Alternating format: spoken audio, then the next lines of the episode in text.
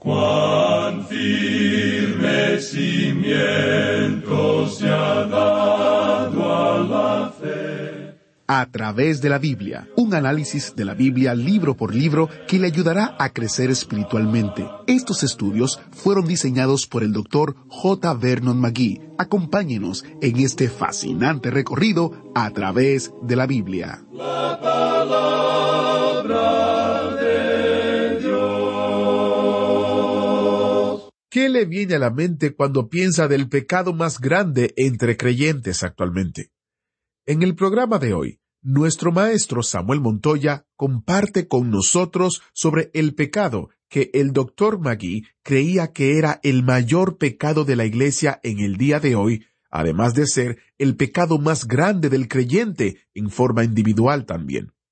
De hecho, este pecado es la razón por la cual estamos haciendo este estudio bíblico. Quieres en sintonía para descubrir a cuál pecado nos estamos refiriendo.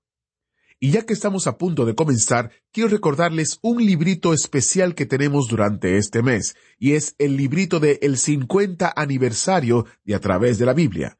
50 años celebrando la fidelidad de Dios.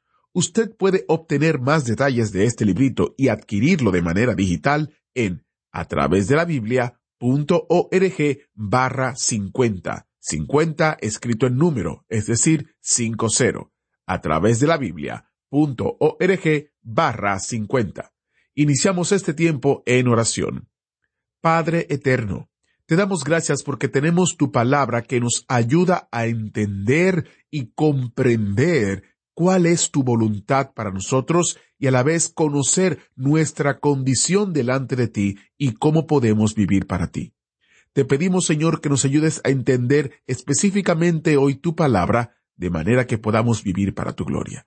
En el nombre de Jesús te lo pedimos. Amén. Ahora, prepárese, busque su Biblia o encienda su Biblia en Isaías 49, porque iniciamos nuestro recorrido bíblico de hoy con las enseñanzas del Dr. Magui en la voz de nuestro maestro Samuel Montoya. Con el capítulo 49, amigo oyente, comenzamos otra división del libro de Isaías. Ya hemos dicho con anterioridad que tenemos tres divisiones principales. En los primeros treinta y cinco capítulos del libro de Isaías tenemos el juicio. Eso fue dividido, como pudimos observar, en varios tomos diferentes. Luego tenemos un interludio histórico, comprendido en los capítulos 36 al 39. Tenemos después el gran tema de la salvación o de la revelación del Salvador en el lugar del sufrimiento, en los capítulos 40 al 46. Lo primero que pudimos observar fue la salvación de Jehová, y eso se encuentra en los capítulos 40 al 48. A eso le llamamos, y creemos que de una forma acertada, el consuelo de Jehová, y eso viene a través del siervo, el Señor Jesucristo. Eso comprende los capítulos cuarenta al cuarenta y ocho. También hemos visto la gran polémica contra la idolatría que prevalecía en esos días. Comenzando ahora con el capítulo cuarenta y hasta el capítulo cincuenta y siete, tenemos la salvación de Jehová que llega a través del siervo que sufre, y luego, finalmente, cuando lleguemos a los capítulos 58 hasta el 66, podemos observar la gloria de Jehová que viene a través de este siervo sufrido. Cada una de estas últimas tres divisiones pueden ser señaladas en el lugar donde Dios dice, como dijo en el último versículo del capítulo 48, No hay paz para los malos, dijo Jehová. Creo que esto es algo muy notable hoy. La historia del hombre es una historia de guerras y de conflicto que es continua y permanente. Uno encuentra que esto es una realidad hoy no solo entre las naciones, es una realidad entre las ciudades, aunque aquí se llama competencia o simplemente rivalidad. Uno encuentra también eso en el mundo de los negocios, en el mundo social, y hasta se puede encontrar en el mundo religioso. Y hay cierto conflicto que siempre continúa y creemos que uno lo puede encontrar en cada vecindario, en cada ciudad, en cada provincia, y hasta uno lo puede encontrar en muchos hogares. No hay paz para los malos, dijo Jehová. Si usted pudiera lograr la paz para el corazón humano, aparte de Dios, siendo un hombre malo, entonces estaría contradiciendo la palabra de Dios. Hasta ahora nadie ha sido capaz de hacerlo. Eso hace de esta sección algo de suma importancia. Ahora, al comenzar el capítulo 49, tenemos la salvación de Jehová. Y ahora estamos comenzando a avanzar hacia una revelación definida del Señor Jesucristo como el siervo sufrido de Dios. Nos hemos estado moviendo en esa dirección desde el mismo principio, pero antes lo hemos visto a Él como el siervo que trae el consuelo al pueblo de Dios. Es simplemente una silueta, como algo que no se puede apreciar muy definidamente en primer plano. No vemos mucho de ello, pero mientras más nos acercamos al capítulo 53, donde tenemos la maravillosa revelación de la cruz de Cristo, esto se nos hará mucho más destacado y nítido para nosotros. Ahora, primero, Israel era el siervo de Jehová, pero Israel fracasó. Ahora Dios va a comenzar a hablarnos de otro siervo, y ese siervo es el Señor Jesucristo. Usted encuentra en las escrituras proféticas que éstas hablan principalmente de Israel, y aun así, el significado final se encuentra en la persona de Cristo. Creemos que una ilustración clásica de lo que estamos diciendo se encuentra allá en el libro de Oseas, capítulo once, versículo uno, donde dice, escuche usted, Cuando Israel era muchacho, yo lo amé, y de Egipto llamé a mi hijo. Esto se cumple en Cristo allá en el capítulo dos, versículo quince del Evangelio según San Mateo. La nación fracasó, y ahora aquel que salió de la nación es quien tiene éxito. En los primeros siete versículos de este capítulo cuarenta y nueve, tenemos la disertación de Cristo al mundo. Quisiéramos que usted escuche esto porque mientras usted escucha, usted estará escuchando un discurso del Señor Jesucristo de la misma manera en que lo escucharon los doce apóstoles cuando estaban con él en Galilea. En este capítulo vemos a Cristo saliendo para llegar a ser el Salvador del mundo, y en ese movimiento Israel no es olvidado, porque aquí se reafirma de manera enfática la restauración a su tierra que ya se le había asegurado. Tenemos, como dijimos en los primeros siete versículos, el discurso o disertación de Cristo al mundo. Luego, en los versículos ocho al veintiuno, la discusión de Jehová con Israel en cuanto a la restauración de ellos. Y luego, en los versículos veintidós al veintiséis, tenemos el retorno al tema en cuanto al juicio de los opresores de Israel. Vamos ahora a destacar los puntos sobresalientes de cada uno. Pero el primero de ellos es el que tiene más importancia. Esta es la disertación del Señor Jesucristo al mundo. Y amigo oyente, no hay nada que corresponda a esto en las religiones del mundo. Aquí tenemos a alguien que está observando al mundo, y lo está observando como el siervo de Dios, quien ha venido a este mundo como su Salvador. Cada religión está limitada a un grupo étnico o a varios grupos étnicos que no son mundiales. Por lo general, ninguno de ellos se extiende más allá de las fronteras de una tribu, de una clase de gente o de una nación. Por tanto, la mayoría de las deidades eran deidades locales. En cambio, la deidad en la palabra de Dios es el Dios vivo, el creador del universo, el redentor de la humanidad. Y eso hace de él algo único, por cierto. El primer versículo de este capítulo cuarenta y nueve de Isaías dice Oídme costas y escuchad pueblos lejanos. Jehová me llamó desde el vientre, desde las entrañas de mi madre tuvo mi nombre en memoria. Cristo está llamando aquí a las naciones del mundo, y él recibió el nombre de Jesús antes de haber nacido, y este es el nombre que debe ser proclamado al mundo, porque es el nombre del Salvador, y el mundo necesita un Salvador. Luego en el versículo dos leemos, Y puso mi boca como espada aguda, me cubrió con la sombra de su mano, y me puso por saeta bruñida, me guardó en su aljaba. Esa espada aguda que sale de su boca es la palabra de Dios. Y la explicación que dieron sus enemigos cuando estuvo el Señor Jesucristo en este mundo fue, Nadie habló como Él habló. Y en el capítulo 19 del libro de Apocalipsis se nos dice, De su boca sale una espada aguda para herir con ella a las naciones es el juicio de las naciones por la palabra de Dios. Notemos esa identificación.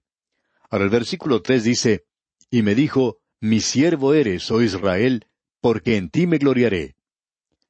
Esto es correcto en cuanto a la nación de Israel, y también es correcto en cuanto al Señor Jesucristo. Luego tenemos la siguiente declaración en el versículo cuatro. Pero yo dije, Por demás he trabajado, en vano y sin provecho he consumido mis fuerzas. Pero mi causa está delante de Jehová, y mi recompensa con mi Dios. Ahora, cuando él fue rechazado, y parecería que él habría trabajado en vano, su confianza está puesta en Dios, y aún la muerte del Señor Jesucristo fue victoria. En realidad, esa fue la victoria más grande hasta hoy que hayamos podido observar. El énfasis se da, por tanto, en esta sección al siervo que está sufriendo. En su primera venida, él no reunió a Israel porque ellos le rechazaron, pero él hizo algo mucho más maravilloso que eso. Él trajo la salvación para todo el mundo y por tanto el propósito de Dios no fue obstaculizado por las pequeñas maquinaciones del hombre. Escuche lo que dice aquí en el versículo cinco. Ahora pues, dice Jehová, el que me formó desde el vientre para ser su siervo, para hacer volver a él a Jacob y para congregarle a Israel, porque estimado seré en los ojos de Jehová, y el Dios mío será mi fuerza. Amigo oyente, yo le presento este pasaje en particular a usted como uno de los más destacados de la palabra de Dios. Y este es uno de los pasajes que desafortunadamente no se observa tan a menudo como debería hacerlo por el pueblo de Dios. Luego en el versículo siete leemos Así ha dicho Jehová, Redentor de Israel, el santo suyo, al menospreciado de alma, al abominado de las naciones, al siervo de los tiranos. Verán reyes y se levantarán príncipes, y adorarán por Jehová, porque fiel es el Santo de Israel, el cual te escogió. Pablo dijo esto de la siguiente manera. Y si su transgresión es la riqueza del mundo, y su defección la riqueza de los gentiles, ¿cuánto más su plena restauración? Es decir, que el rechazo de Israel quiere decir que el Evangelio es esparcido hasta lo último de la tierra. Piense usted en lo que será algún día cuando Dios los va a reunir a todos ellos. Ahora, en la segunda sección, tenemos la discusión de Jehová con Israel en cuanto a su restauración. Vamos a destacar una o dos cosas aquí. Leamos el versículo ocho ahora. Así dijo Jehová, En tiempo aceptable te oí, y en el día de salvación te ayudé, y te guardaré y te daré por pacto al pueblo, para que restaures la tierra, para que heredes asoladas heredades. Dios escuchó la oración de Cristo, y aquel a quien las naciones crucificaron será el mismo ante el cual se inclinarán los reyes, ante quien se doblará toda rodilla para reconocer su autoridad. Luego, pasando al versículo trece, leemos Cantad alabanzas, oh cielos, y alégrate tierra, y prorrumpid en alabanzas, oh montes, porque Jehová ha consolado a su pueblo, y de sus pobres tendrá misericordia. Los propósitos de Dios en la tierra se centraron en la nación de Israel. Cuando ellos estén de regreso en su tierra, entonces los cielos y la tierra se regocijarán. Hoy tenemos todas las cosas más o menos fuera de lugar en cuanto a la situación del mundo se refiere. Israel debería estar en la tierra en un lugar de bendición, sirviendo a Dios. Pero no es así. La iglesia debería estar en el cielo con Cristo. Sin embargo, la iglesia aún está en este mundo. El diablo debería estar en el infierno. Sin embargo, él está recorriendo esta tierra buscando a quien devorar. El Señor Jesucristo debería estar sentado sobre el trono de esta tierra gobernando este mundo. Y Él está a la diestra de Dios. Así es que hay varias cosas que deben ser cambiadas de lugar para que ocupen su lugar apropiado. Y cuando eso ocurra, entonces será lo que ya expresó Browning cuando dijo, Dios se encuentra en su cielo y todo marcha bien con el mundo. Esa expresión no es una realidad en el mundo del presente, como bien podemos apreciar usted y yo. Pero ahora el Señor Jesucristo les está hablando a ellos. Esta es una discusión con ellos en cuanto a su restauración. Si usted aún mantiene dudas en cuanto a si Dios restaurará a Israel, entonces le presentamos para que usted estudie cuidadosamente esta sección de la palabra de Dios. Vamos a ver ahora lo que Dios dice en la última división, en el versículo 22, en lo que es también la tercera sección. Aquí tenemos en realidad un cambio de dirección. Dios va a juzgar a sus opresores, es decir, a los opresores de Israel. Leamos el versículo 22 de este capítulo 49. Así dijo Jehová el Señor. He aquí yo tenderé mi mano a las naciones, y a los pueblos levantaré mi bandera, y traerán en brazos a tus hijos, y tus hijas serán traídas en hombros. Dios le está asegurando aquí a la nación de Israel que las naciones gentiles le ayudarán en la restauración final de la nación a su tierra. Anteriormente, las naciones gentiles los habían esparcido a ellos. Por tanto, aquí tenemos una profecía que es sobresaliente aún hoy, porque usted recordará que aun cuando Gran Bretaña fue quien abrió esa tierra para ellos, aun así, la misma Gran Bretaña fue la que dictó un decreto que ellos no podían entrar allí. Así es que ellos regresaron en barcos sin permiso y han sido estorbados la mayor parte del tiempo. Ha sido necesaria la persecución para que ellos salieran de otros países y encontramos que hoy está ocurriendo lo mismo en algunas naciones. Diríamos que hoy la mayor cantidad de judíos se encuentra en los Estados Unidos de Norteamérica, la segunda en Israel mismo, y luego la tercera en Rusia. Así es que Fuera de Israel diríamos que la segunda mayor cantidad de judíos se encuentra en Rusia hoy. Y muchos de ellos están tratando de salir de esa nación. Tenemos entonces aquí que en aquel día Dios los llevará a ellos de regreso a su tierra, y está usando a las naciones gentiles para lograr eso. Luego en el versículo 26 leemos, Y a los que te despojaron haré comer sus propias carnes, y con su sangre serán embriagados como con vino, y conocerá todo hombre que yo Jehová soy Salvador tuyo y Redentor tuyo, el fuerte de Jacob. Aquí Dios dice que Él va a juzgar a los opresores de Israel. Llegamos luego al capítulo cincuenta. Y aquí tenemos la razón por la cual Israel rechazó al Señor Jesucristo. Esta es la razón verdadera, ese obstáculo sobre el cual ellos deben pasar antes de que puedan ser una bendición para ellos. Él vino como su Mesías. Él fue en realidad uno de ellos. Y él vino a lo suyo y los suyos no le recibieron. Él vino a su propio pueblo, a su propia gente, pero ellos no le recibieron. Él nació bajo la ley.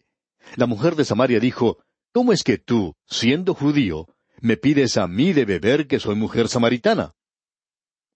Tenemos ahora, en este capítulo cincuenta de Isaías, que Dios el Padre indica la razón para el rechazo de parte de Israel al Señor Jesucristo. Luego, en los versículos cuatro al nueve, Dios el Hijo habla en cuanto a su humillación, y finalmente en los versículos diez y once, Dios el Espíritu Santo sugiere que el hombre confíe en Él. Este es otro capítulo muy destacado. Leamos el primer versículo de este capítulo cincuenta de Isaías. Así dijo Jehová, ¿Qué es de la carta de repudio de vuestra madre con la cual yo la repudié? ¿O quiénes son mis acreedores a quienes yo os he vendido? He aquí que por vuestras maldades sois vendidos, y por vuestras rebeliones fue repudiada vuestra madre. La razón por la cual ellos se encuentran en la posición en la cual están hoy es debido a la actitud y a la relación que ellos tomaron con aquel a quien Dios había enviado.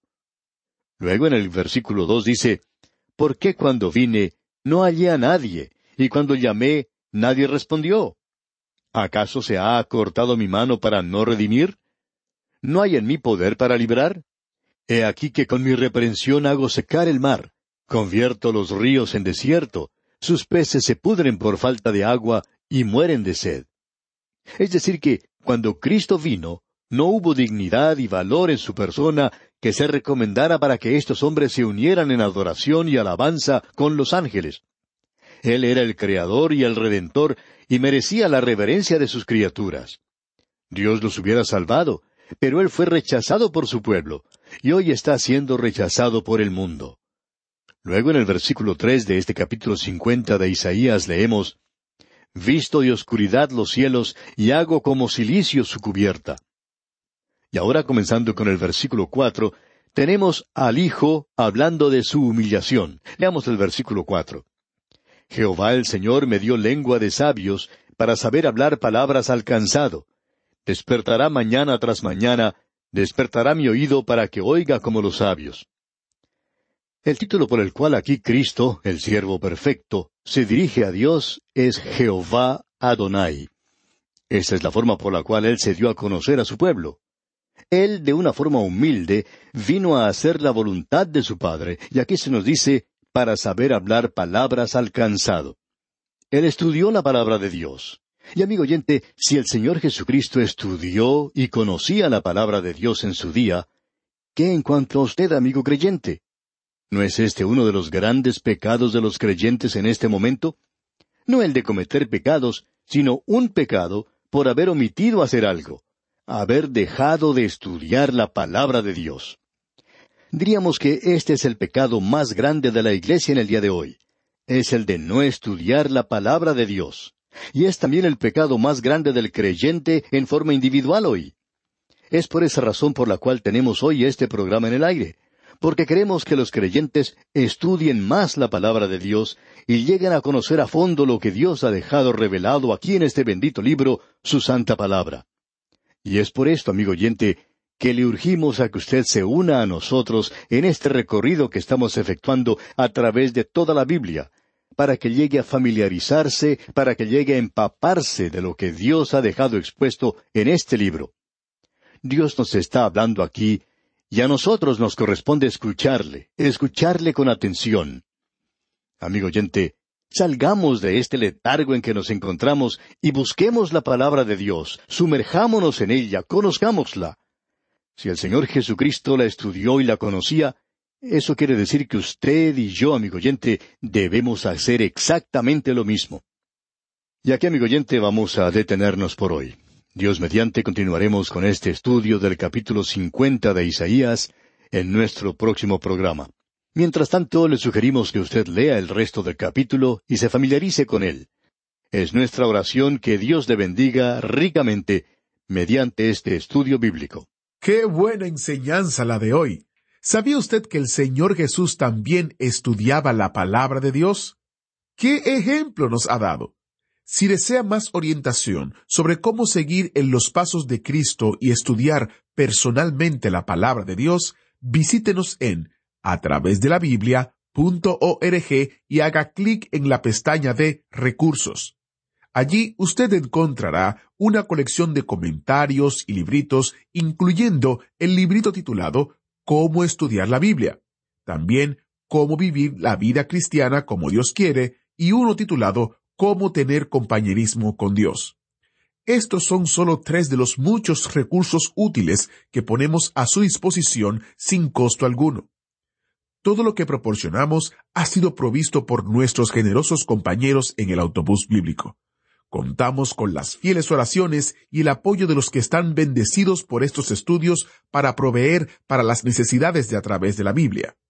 Como decía el doctor Magui, agradecemos su ayuda para poner gasolina en el tanque o un nuevo juego de llantas en el autobús bíblico para que podamos continuar este fascinante recorrido a través de la Biblia. Gracias por estar con nosotros en el día de hoy. Su sintonía es especial para nosotros. A la vez quiero invitarle a que continúe con nosotros mañana, pues nuestro recorrido continúa en Isaías capítulo 50. Le invito a que lo lea y se prepare antes de iniciar este fascinante recorrido mañana. Soy Heyel Ortiz. Hasta la próxima. Que Dios les bendiga.